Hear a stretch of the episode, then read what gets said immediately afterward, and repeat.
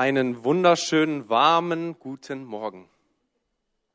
Ich möchte direkt mit einer Frage starten und zwar, kennst du die Situation, wenn du vor einem Regal stehst, auf der Suche nach etwas bist, es aber nicht findest und dann eine Person kommt und dir zeigt, dass es genau vor dir steht? Kennt ihr solche Situationen? Ja, so ein paar, so ein paar. Mhm. Ich will euch von einer Situation aus meinem Leben erzählen. Besser gesagt, ganz viele Situationen. Und zwar ähm, hatte ich das große Privileg, in einem Haus groß ähm, ja, zu werden, wo es einen Keller gab.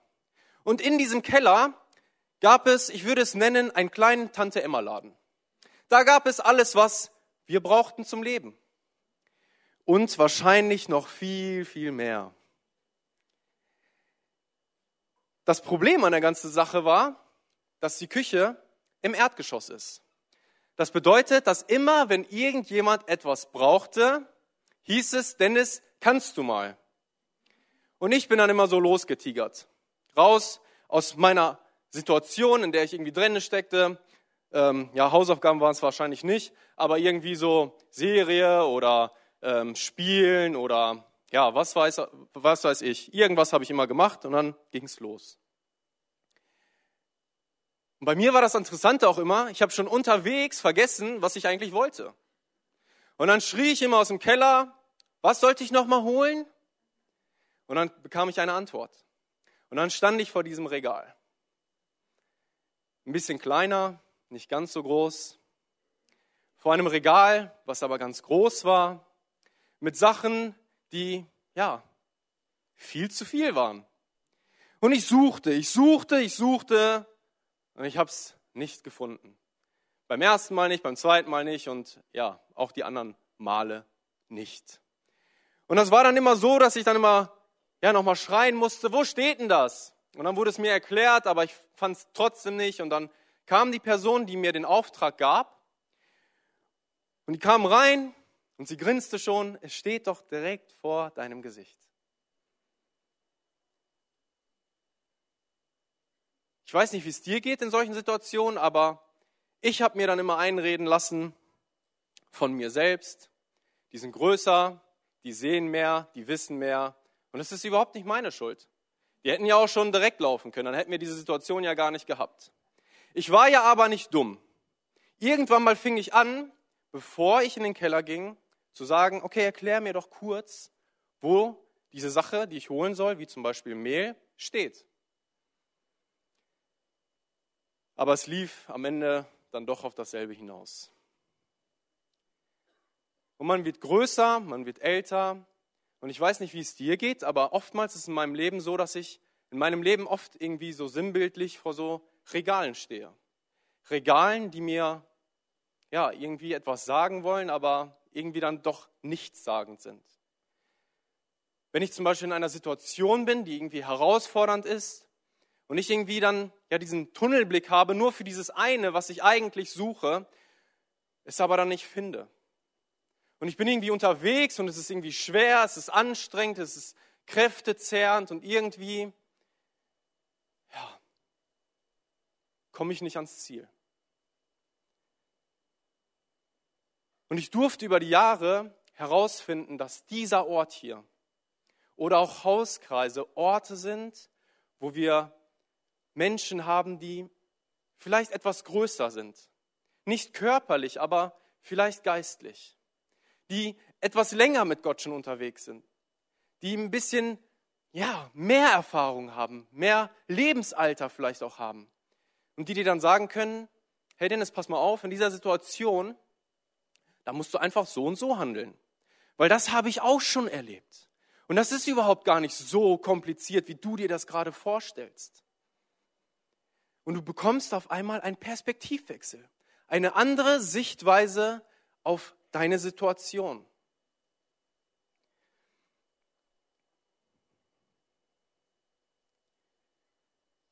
Aber was würde das beinhalten? Es beinhaltet, dass du an einen Ort kommst, wo Menschen sind. Menschen, vor dem du ja vielleicht etwas Angst hast, Vielleicht gar nicht Angst so auf eine Ebene, die ja auf Augenhöhe ist, sondern irgendwie Angst zu sagen, hey, in meinem Leben sieht es gerade so aus. Ich fühle gerade das und das und mir geht es gerade nicht so gut. Irgendwo müssten wir uns theoretisch ja verletzlich machen. Sind wir bereit, an einem Ort zu kommen, wo wir uns verletzlich machen wollen, wo es herausfordernd wird, wo Menschen sind, die darüber reden können? Sind wir bereit, an einem Ort zu kommen, wo Menschen sind, die positiv in meinem Leben sprechen dürfen? Lohnt es sich, einen Perspektivwechsel auf meine Situation gerade zu haben? In der Filmindustrie gibt es ein sehr spannendes Phänomen. Und zwar 1903 gab es den Film, der heißt Der große Eisenbahnraub, ähm, der genau zwölf Minuten geht. Äh, und zwar ist das Phänomen da, dass dort verschiedene Kamerapositionen aufgestellt wurden. Das bedeutet, dass man verschiedene Blickwinkel hat. Wenn ihr jetzt einmal auf die Leinwand schaut, werdet ihr mich sehen. Ihr seht mich quasi von hier, ja, genau, und ihr seht ein bisschen was, was dann quasi im Hintergrund ist. Wenn wir dann aber einen Perspektivwechsel haben auf diese Kamera, werdet ihr sehen, dass ich stehe. Ihr werdet sehen, dass ich auf einer Bühne bin. Ihr werdet vielleicht ein bisschen mehr im Hintergrund sehen. Und dann gibt es vielleicht auch noch mal einen Perspektivwechsel von einer Kamera, die ja beweglich ist. Und das hat die Filmindustrie immer, immer, immer weiterentwickelt. Eine total spannende Sache, weil man jetzt nicht nur sehen kann, was auf dieser einen Kamera ist, sondern man kann verschiedene Perspektiven ansteuern. Man kann sehen, wie die Person sich im Hintergrund fühlt, die man vielleicht in der ersten Perspektive gar nicht sieht. Man kann sehen, dass diese Person vielleicht in einem Wald steht oder in einem Zimmer sitzt, auf einem, auf einem Bett liegt, was man vorher vielleicht in der anderen Kameraposition gar nicht so richtig gesehen hat. Und das wurde nicht nur in der Filmindustrie weiterentwickelt, sondern auch hier in der Kirche. Und ich glaube, wir sollten unserem Kamerateam mal einen dicken, fetten Applaus geben dafür, dass sie Sonntag für Sonntag hier stehen und einfach total gute Arbeit machen.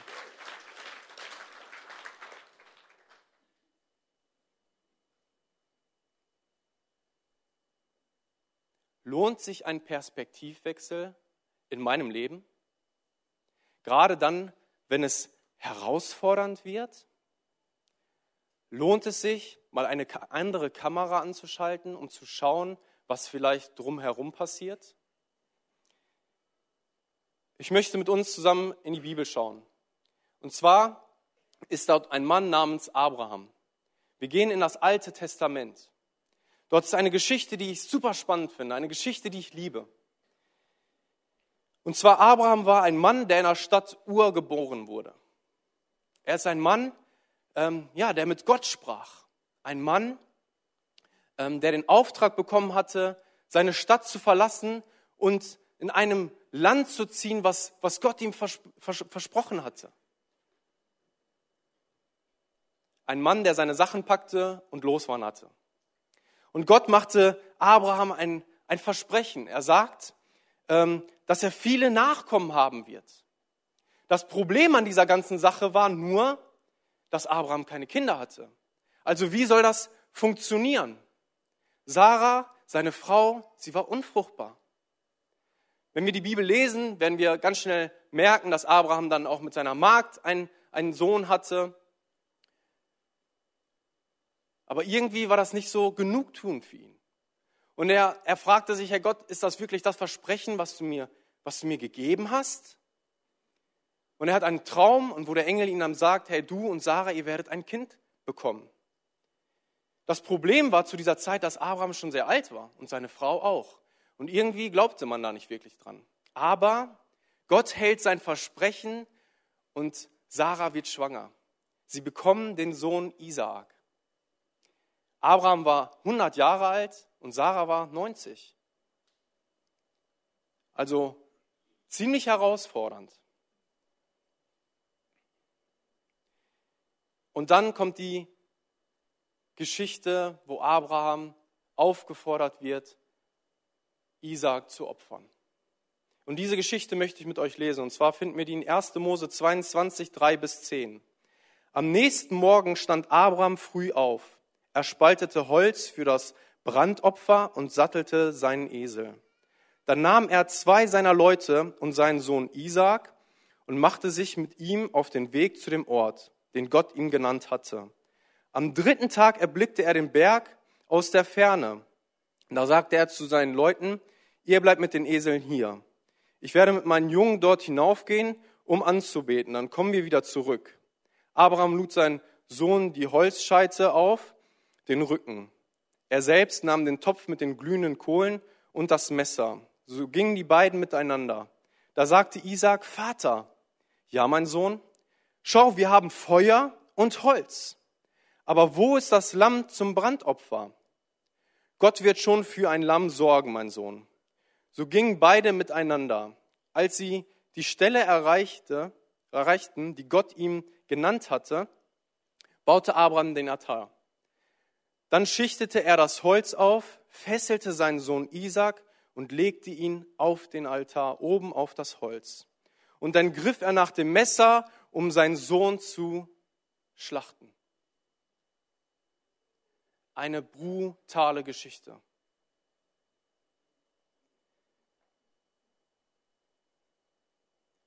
aber auf der anderen Seite einer der wohl faszinierendsten Geschichten, wo man einfach Gottes Herz besser kennenlernt und verstehen lernen darf.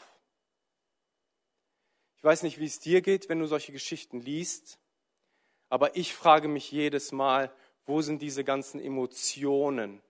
Wo ist das drumherum? Dieses Gott, Gott irgendwie, ja, vorwerfen, dass er etwas tut, was irgendwie nicht so in meinem Leben passt. Situation, die irgendwie herausfordernd ist. Und ich bin dieses Mal zu dem Entschluss gekommen, dass wir das schon selber hinkriegen. Das müssen wir überhaupt gar nicht lesen. Wir wissen ganz genau, wie wir Gott Vorwürfe machen können. Wir wissen ganz genau, wie wir selber Zweifel haben und das brauchen wir gar nicht lesen. Und vielleicht fragst du dich, hey Dennis, was hat diese Geschichte mit einem Perspektivwechsel zu tun? Wo war dieser Perspektivwechsel bei Abraham? Weil wir lesen ja nicht, dass er irgendwie Gott erstmal Vorwürfe macht und dann doch quasi geht, dass er da vielleicht eine andere Perspektive bekommen hat. Ich möchte mit dir den Vers 5 nochmal lesen. Ihr bleibt mit dem Esel hier. Ich werde mit meinen Jungen dort hinaufgehen, um anzubeten. Dann kommen wir wieder zurück. Wie konnte Abraham das sagen? Woher wusste er das, dass er mit seinem Sohn wieder zurückkommen würde? Weil er ist ja alleine mit seinem Sohn hochgegangen. Er hat keinen mitgenommen. Er konnte doch nicht sagen, dass, dass wir wieder zurückkommen werden. Abraham kannte Gottes Wesen. Und er wusste, dass er ihm komplett vertrauen kann. Er entscheidet sich mitten in seinem Leid an einem Ort zu gehen, um anzubeten. An einem Ort, der herausfordernd ist. An einem Ort, wo er vielleicht Verletzungen erleben wird. An einem Ort, der tiefer sein wird, als er sich das vielleicht jemals hätte vorstellen können. Er entscheidet sich ganz bewusst, Gott anzubeten.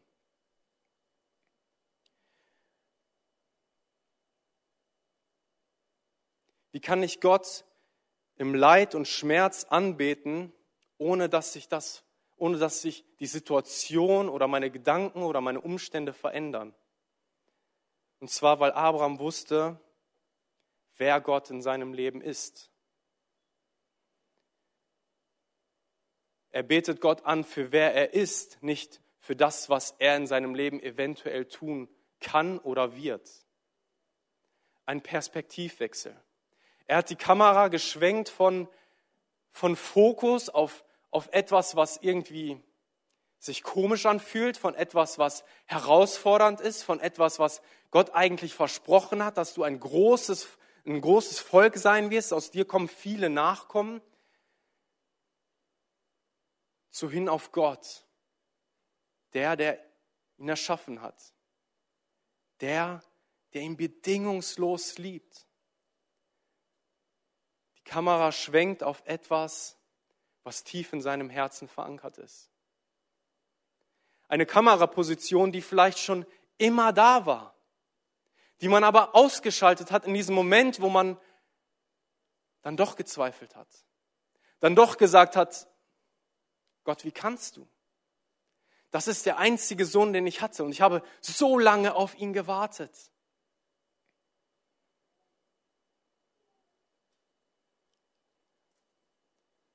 Abraham ändert seine Perspektive auf die Zusage Gottes. Können wir das auch? Können wir auch sagen, okay, auch wenn ich gerade irgendwie durch Leid gehe, auch wenn ich durch Schmerz gehe, auch wenn es gerade super herausfordernd ist, einfach die Perspektive wechseln? Ich will dir ein Beispiel aus meinem Leben geben. Und zwar ähm, bin ich seit ja, ungefähr fünf Monaten ähm, Vater von einer bezauber bezaubernden Tochter. Die kam in unser Leben und sie hat nichts dafür getan, dass ich sie bedingungslos liebe. Sie ist da. Sie schreit, sie isst, sie schläft und ich muss ihre Windeln wechseln. Und ich hätte niemals gedacht, dass ein Mensch, der in meinem Leben kommt, den ich dann irgendwann so bedingungslos lieben werde. Und zwar zeigt das folgende, folgende Szene. Wir hatten anfangs sehr viele Untersuchungen, so diese Standarduntersuchungen, die man auch kennt. Ähm, und bei einer Untersuchung, es war die U2, sagte der Arzt, dass unsere Kleine ähm, ja, Probleme mit ihrer Hüfte hat. Hüftgelenkdysplasie heißt das Ganze, das haben ungefähr drei Prozent der Kinder bei der Geburt. Meine Frau, die hat sich da ein bisschen besser belesen, äh, die weiß ein paar Fakten mehr darüber. Für mich war das irgendwie so, hm, was machen wir denn jetzt? Weil wie kann das denn sein, dass, dass dieser Mensch in mein Leben kommt und ich ihn so sehr liebe, dass er jetzt schon leiden muss? Und ich versuchte, alle Hebel in Bewegung zu setzen. Ich kenne wahrscheinlich jeden Masseur und jede Masseurin von, von Hameln bis Paderborn bis Espelkamp bis ich habe nicht alle besucht, aber ich war bei vielen. Und ich dachte, dass wenn da irgendjemand ist, der ihr helfen kann, dann, dann wird das schon irgendwie klappen. Der Arzt sagte uns dann, wir müssen eventuell mal zu einem Spezialisten fahren. Und er verschrieb uns eine Schiene, womit wir am Anfang auch irgendwie nichts anfangen konnten. Wir dachten so, oh, das Kind, das, das ist doch so ruhig, das schläft so gut, das schläft nachts durch und wir haben das Privileg und ja, es gab so Menschen, die dann uns gesagt haben, hey, es könnte sein, dass euer Kind dann unruhiger wird. Aber das wollten wir nicht. Wir wollten ja ein Kind, was, was glücklich ist, was wir zufriedenstellen können, wo wir ihre Bedürfnisse einfach komplett abdenken können. Und es verging ein Monat, es vergingen zwei Monate. Und irgendwann mal waren wir dann bei einer Spezialistin, äh, bei einem Spezialisten in Paderborn. Dieser Spezialist, der stellte uns dann diese Schiene an und wir dachten, oh nein, jetzt wird's herausfordernd. Aber die Kleine, die hat das einfach so weggesteckt. Die dachte sich, okay, dann habe ich das Ding jetzt, aber es dient mir zur Heilung. Aber es hat irgendwie nicht funktioniert, weil wir irgendwie schon ein bisschen spät dran waren. Und dieser Arzt, der legte diese Schiene an und er sagte, eventuell solltet ihr euch nochmal eine dritte oder vierte Meinung, war das schon mittlerweile, reinholen. Wir fuhren nach Herford zu einer Spezialistin und ich war an diesem Tag nicht da. Meine Frau fuhr mit meiner Schwester und die Ärztin sagte, ihr seid schon ziemlich spät dran. Ihr habt hier eine alte Dame, ähm, wo der, das Hüftgelenk nicht ähm, äh, richtig drinne sitzt. Und wir müssen ihr einen Gips anlegen. Und irgendwie war das, ein Gips? Konnte ich mir nichts vorstellen. Ich dachte so, hm, wie sieht das denn aus? Wie macht man das denn an der Hüfte? Ich habe das sofort gegoogelt und ich dachte, wow, wie geht sowas? Man legt eine Hüft, äh, einen Gips an, der quasi von, von einem Fuß über den anderen läuft, der dann quasi das ganze Becken umschlingt. Und wo du dann unten nur eine ganz kleine Öffnung hast, wo, du das Kind dann irgendwie sauber machen musst. Die Windel über den Gips. Bis dato wusste ich auch noch nicht, was das, was das so sein wird. Und es kam der Tag, an dem wir dann quasi dahin mussten zu dieser OP.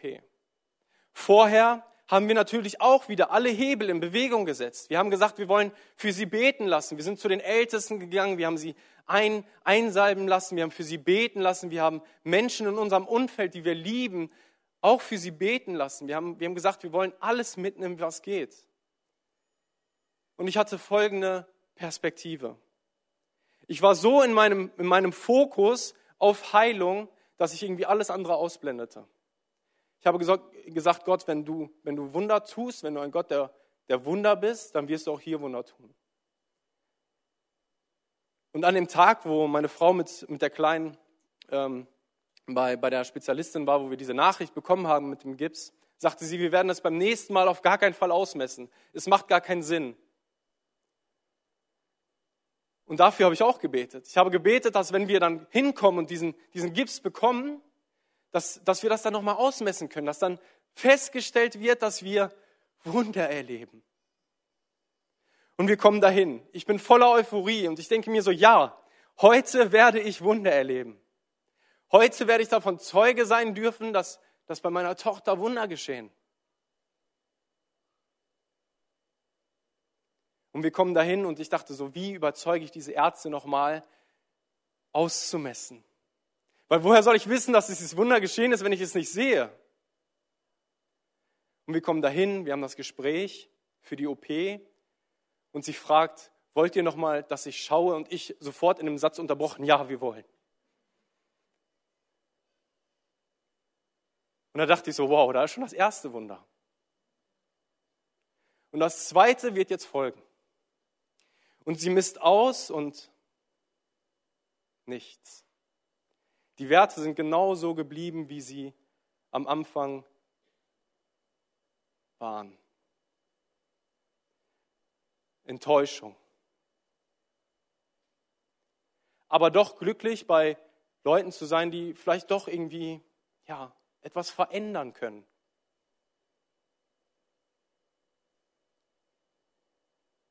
Und dann wurden wir aufs Zimmer gebracht. Wir wurden vorbereitet und dann schied man seine eigene Tochter über den Flur in den OP-Saal. Und es zerriss mir das Herz. Also es war wirklich ein sehr emotionaler Moment, weil dieses Kind ja bis zu diesem Zeitpunkt noch nicht mal sagen konnte, ich möchte das nicht. Ich will das nicht. Ich entscheide für etwas, ja, was vielleicht klappt, aber vielleicht auch nicht. Weil wer garantiert mir, dass das jetzt funktioniert? Weil die erste Gebetserhörung blieb irgendwie aus.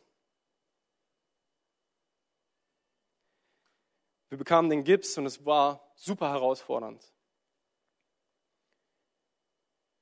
Die OP lief an sich super, es war alles gut, aber irgendwie war ich so ja, gefangen in dieser Situation. Ich dachte, wie kann das sein, Gott, dass, dass du das nicht ja, irgendwie jetzt heilst oder geheilt hast? Und Wochen vergingen. Wir waren sehr viel damit beschäftigt, diesen Gips einfach mal wieder sauber zu machen, weil man unten nur eine ganz kleine Öffnung hat, die Windel über den Gips. Also du standest teilweise eine halbe Stunde da und hast sie einfach nur trocken geföhnt. Und es zerreißt einem das Herz. Man fragt sich, hey, wie kann das sein? Wie kann das sein, dass du beim ersten Mal, wo ich gebetet hast, mich nicht gehört hast? Und ich merkte, wie ich mich allmählich, aber immer weiter von Gott entfernte. Ich bemerkte, dass ich Abstand genommen habe. Ich habe nicht verstanden, wie es sein kann, dass ich an einen Gott glaube, der gut ist, der Wunder tut, aber bei mir nicht.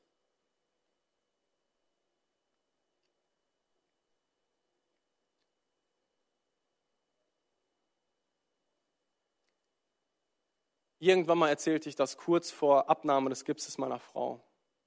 Ich sag dir, ich will auch damit rechnen, dass es nicht geklappt hat. Und das war ein sehr spannender Moment, weil ich bis dato es nicht geteilt habe. Nicht hier in der Kirche, weil ich mich nicht verletzlich machen wollte, nicht irgendwo anders, weil es ja irgendwie weh tat. irgendwie wieder zu hören, okay, ja, irgendwelche Ratschläge, die vielleicht dann doch nicht klappen. Irgendwelche Sichtweisen, die vielleicht gut waren, aber bei mir dann irgendwie nicht. Und meine Frau sagte folgendes, du glaubst doch an einen Gott, der Wunder tut. Und ich sagte, klar. Und sie sagt so, Dennis, du weißt doch, dass wir groß beten und noch Größeres erwarten. Ist auch das, was du immer im Hauskreis sagst. Und ich merkte, wie meine Kamera auf, diesen, auf dieses Leid sich auf einmal veränderte. Eine neue Perspektive. Und ich bemerkte auf einmal, dass Gott die ganze Zeit Wunder getan hat. Und zwar war das wie folgt. Am Anfang hatte sie die OP und diese Ärztin war drei bis viermal am Tag bei uns im Zimmer. Wir sind keine Privatpatienten. Wir haben nicht das Privileg, dass wir ja auf sowas dann Anspruch nehmen können. Wir haben den Anspruch einfach die ganze Zeit bekommen. Und nach der OP musste man äh, durch das MAT schauen, ob dieser ähm, ob, ob diese Position von dem Hüftgelenk jetzt passt, ob es wirklich auch in der Schüssel drinne sitzt. Und ich erinnerte mich, dass diese Ärztin mein Kind fixierte auf dieser Matte, damit es sich nicht mehr bewegen kann, es in diese Röhre reinschiebt und mein Kind schreit. Und ich kann nichts tun, ich stehe da und gucke zu. Und wie sie dann um dieses Gerät geht und sich von hinten mit reinlegt. Während der ganzen Untersuchung. Und da ist und sie tröstet und ihr sagt, dass das alles zu ihrer Heilung dient. Am Ende, vor ungefähr drei Wochen, haben wir diesen Gips abbekommen. Und Gott hat Wunder getan. Sie hat jetzt eine Hüfte, die schon fast ganz gesund ist. Sie braucht noch ein bisschen, sie muss noch ein bisschen die Schiene tragen, aber sie hat Wunder erlebt. Aber ich glaube, dass es gar nicht um dieses, dieses Wunder in meiner Geschichte geht, sondern es geht um diesen Perspektivwechsel. Sind wir bereit, darauf zu vertrauen, was, was wir eigentlich immer tief in unserem Herzen schreiben möchten, dass Gott dennoch gut ist? Sind wir bereit, wie Abraham in der Geschichte, zu sagen, okay, ich gehe auf diesen Berg, auch wenn es herausfordernd wird, werde ich dennoch Gott anbeten? Auch wenn ich noch gar nicht das Ende kenne oder das Resultat, was daraus folgen wird? Ich glaube, wir sind so oft fokussiert auf, auf unsere Umstände, um das, dass sich etwas ändert, dass wir verpassen, dass der Wundermacher Jesus genau neben uns steht.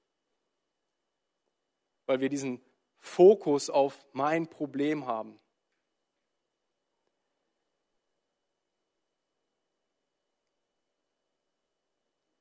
König David hat in den Zahlen Folgendes geschrieben und ich denke, das ist etwas, was uns Mut machen soll und ich möchte dir das für heute mitgeben. Und zwar schreibt er, der Herr ist mein Hirte mir wird nichts fehlen.